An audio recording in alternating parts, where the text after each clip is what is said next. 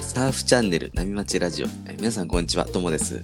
今日も波町中のたわいもないトークのようにゆるい話題で盛り上がっていきたいなと思いますので、え皆さん車の中なんかで、えー聞いてもらえると嬉しいです。今日のお相手は近藤さんです。よろしくお願いします。こんにちは。今日がですね、2回目なんですけど、どうですか？あー前回僕の声がですね、ちっちゃく入ってしまって聞きづらかったところがあったと思うんですよね。はい。なのであれからはい。早速ですけど、マイク付きのヘッドセットを買いに行っちゃいました。おー、早いですね。どんなの、どんなん買ったんですか？えーとですね、アップルのやつってちょっと高かったんですよね。なので、はい電気屋さんに行って、はい。リーズナブルなものを買ったんですよ。はいはいはい。で買う時にイヤホンとマイクの端子が別々のやつってあったんですよね。かはいはいはつそれ気づかずに買おうとしたら店員さんに、あの指摘されてはいはいはい。あのこれ違いますよって言われたんですよ。うんうんうんでその後なんかすごい分かりやすく説明してもらってあ、うん。はい。一本の方でいいんだっていうふうに思ったんですよね。はいうん、それでちゃんと買ったので、はい。えー今日のトークもですねはい。店員さんのように分かりやすくお話できたらなと思ってます。親切な店員さんでね、よかったですよね。そうなんですよ でね。トークもね、見習い、見習うところもあってって感じですね。はい。まあ、もう学びでいっぱいでした。ええ近藤さんの回はですね、ラジオに寄せられたこう体のお悩み、ね、をね、こう、サーファーズ身体管理学の観点、視点からお答えするというスタイルではい。お話ししていきたいなと思ってるんですけども、はい。えー今回のお悩み相談は、えー一緒に波町ラジオを配信しているトッキーさんからなんですね。では、まあ早速トッキーさんのお悩みを紹介しますね。はい。えっ、とですね、僕はトレーニーでしたが、えー4年前、変形性膝関節症を発症して以来、うんトレーニングをほとんどやっていません。うん。で、ストレッチは毎日欠かさず続けてるんですけども、フィジカルトレーニングをやめてから、こう筋肉は落ちて、締まりもなくなって、まあ、さらにあちこちこうガタが来たような感じがしてますと。ああ、そうですね。うんで、トレーニングと休養のバランスについて教えてもらいたいです。とのことなんですね。はい。うん。こうね、深夜になると、若い頃のように限界まで トレーニングとかね、サーフィンすればいいっていうわけにはこういいかないですそうですよね。僕みたいにこうシニア世代にはね、うんすごく今日こう興味のあるお話なんですけど、うん。なんかどうですかね近藤さん。うん。トさん、最近サーフィンとかうんトレーニングの後って、うんやっぱりなんか20代のバリバリの頃よりうん。体の回復って遅くなっちゃったなっていう時ってやっぱりあります？ありますね。うん。疲れが取れなかったりとか、まあ、筋肉痛がね23日後に遅れてくるなんかもね しょっちゅうありますね。そうっすよね。うん。うん。シニアになってくるとね、我々、どうしても休養を正しく取ることがとても重要で、うん。やっぱりそこでやっぱり必要なのが、まあ、ズバリ言っちゃうと、うん。まあ、タンパク質と睡眠なんですよ。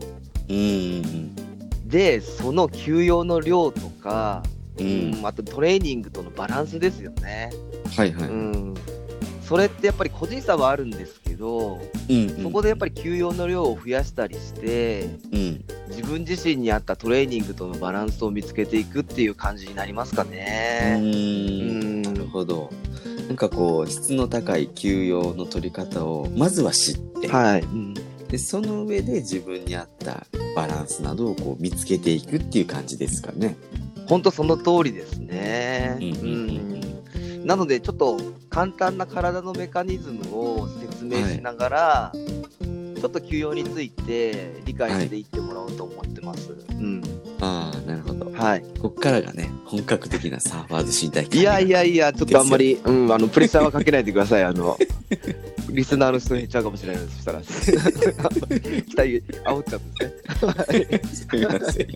青ってすみません。はい。これね、サーファーズ身体管理学っていうのはですね、近藤さんのね、トレーナーとしての知識はい。と、まあ、趣味のサーフィンをね、こう合体させたような、こう、シニアサーファー向けに、えー体の管理のね、はい方法とか知識っていったところを、まあ、整理したものになります。でちょっと話がそれたんですけど、まあ、本題に戻りましょうか。はい。えー、近藤さん、休養についてまずは教えてもらっていいですか？はい。筋肉痛のまずメカニズムなんですけど、はい。あのさっきともさん遅くなっちゃったっていうお話だったじゃないですか。はいはい。あれってまだね、いまいち科学的には分かってないところが多いんですよ。うーん。で、筋肉痛って回復のスピードがこう遅くなってしまうのは、はい。これはもう誰でも二十歳とかに比べれば、うん。生物学上、もうね、誰でも訪れることなので、うんうんうん。ある程度はもうこれは受け止めていかなければいけないんですけどね。うーん。まあ切ないですけどうね。こればっかりはですね。うん僕もね、毎日海に入れない週末サーファーなんはで、やっぱり陸トレなんかをね、こうしていかないといけないかなって思ってるんですけど、なかなか続かないんですよね。続かないですよね。僕も続かないです。言って あれですけど、はい。ローカルの人みたいに、はいはいは本当海が近くて、い。毎日入れるような環境だったら、うん。うん。うん、サーフィンをすることだけでトレーニングになっているので、はい。うん、まあ、特別やらなくてもトレーニングはいいかもしれないんですけど、はいはいはい。うん、それだけサーフィンってね、全身使う結構ハードな運動なので、うんうん。ただ、僕らみたいなやっぱりね、週1とかしか行けないシニアサーファーは、うん。海に行かない日なんかは、やっぱり泳いだりとか、ウェイトトレーニングをしたりして、あと走ったりですよね。はいそうやってやっぱ基礎体力が落ちないようにやっぱりしていかないとと思うんですよね。あうんーなかなかこうどのくらい運動すればいいのかって僕たちあんまりこうピンとこないんですけど、なんかこう分かりやすく教えてもらっていいですか？あはい。で、えっと、運動と休養について話をしようとすると、はいめちゃめちゃ奥が深すぎるんですよね。はいはいはいで、あの、ワンピースあるじゃないですか。漫画の。はいはい漫画のねあのぐらい壮大な時間がかかってしまうかもしれないので、はいはい。あの、うん大まかな話をしたいと思いますね、ははい。そんなにかかるんですねそうなんですよね。はい、あのー本当にそうなんです。はい。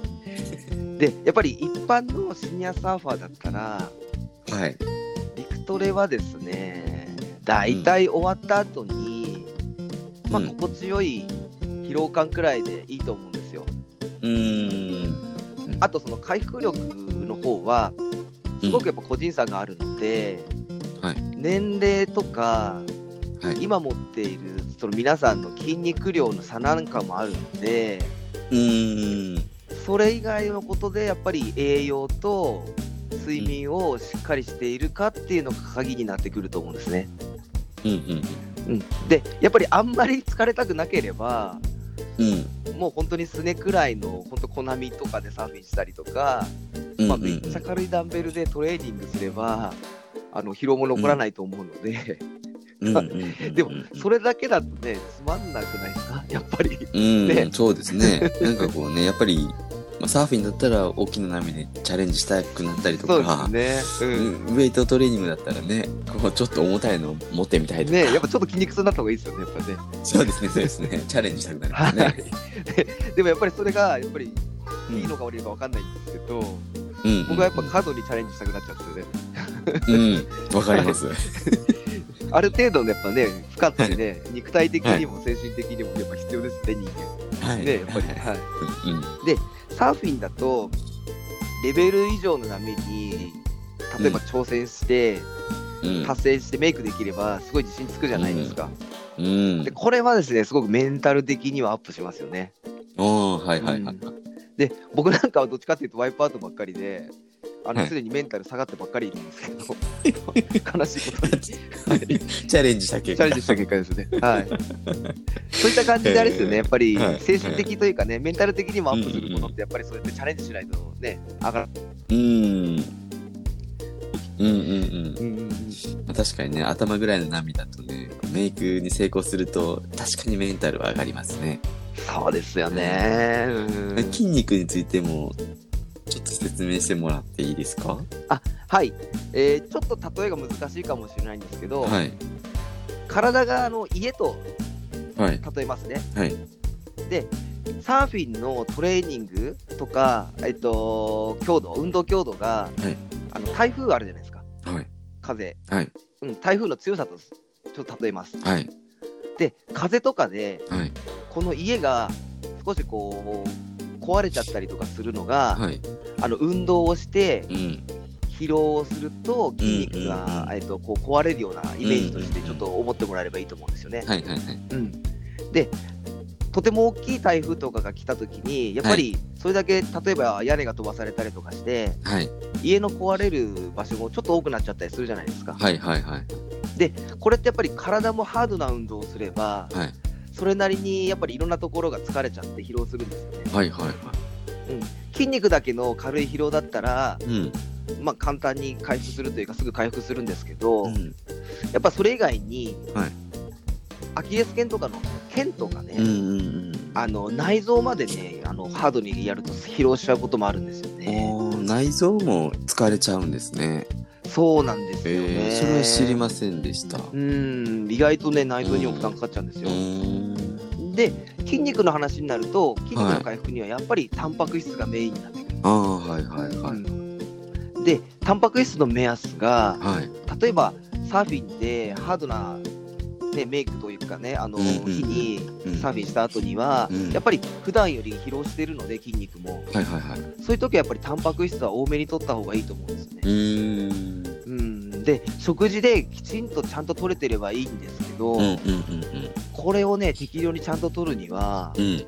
肉とかをめっちゃ食べないといけないんですよ。あただそうするとその分脂肪だとか他の栄養素も一緒に食べちゃうのであ。うん。うん。うん。うん。うんまああんまり良くないのかなって気もするんでそう考えるとやっぱり効率が大事になってきてはい。効率よくやっぱり適量のタンパク質をその分取るっていうにははい。やっぱプロテインとかのうん。ね、うん。うん。うんサプリメントっていうのはやっぱりおすすめで本当にいいと思うんですよ。うーん。ここでね、おすすめの、近藤さんおすすめのサプリメントみたいな、出てきそうな話の展開です。それでまためっちゃ時間かかると思 います。まあ今日はね、そんなはい宣伝はないんですけどね。はい。僕もね、海上がりのね、コンビニで、プロテインドリンク飲んでるんですよね。ああ、素晴らしいですね。これなかなかいらっしゃらないんじゃないですかね。ああ、そうなんですかね。はい。そういう心がけってやっぱ本当に大事ですよね。うん。うん。うん。で、プロテインサプリメントを取る時間って、はいまあタイミングもあるんですけど、はいやっぱそうやってサーフィンの後とか、うんあと寝る前に取るのがおすすめなんですよね。ああ。うん。あとね、もう一つがね、やっぱ睡眠なんですよ。うんうんうんうん、これはね、どれだけ寝れるかって、本当に個人差もやっぱあるとは思うんですけど、うん。うんうんまあ、身体管理学としていろんな研究結果などをうん。うん。結構調べたりとかして、はい。大体やっぱり結論から言うと一般的には、はい。うん、最低7時間から8時間くらいは取りたいっていうのが、うん。一番のセンターなとこなんですよね。うんトモさん、ちなみに何時間ぐらい毎日平均なんですけど、寝てます？僕は5時間、6時間ぐらいですかね。あーもっと寝た方がいいですよね。うん、うんそうなんですよ。うんただね、うんうんうん僕もやっぱ同じぐらいなんですようね。いろいろね、あるからうんね。うんうんまあ、なかなかこうやって、ほら、環境によって個人差ってあって難しいんですけどうん。うんね。うんうんただやっぱり、体とかね、あの心の疲労のうん。はい。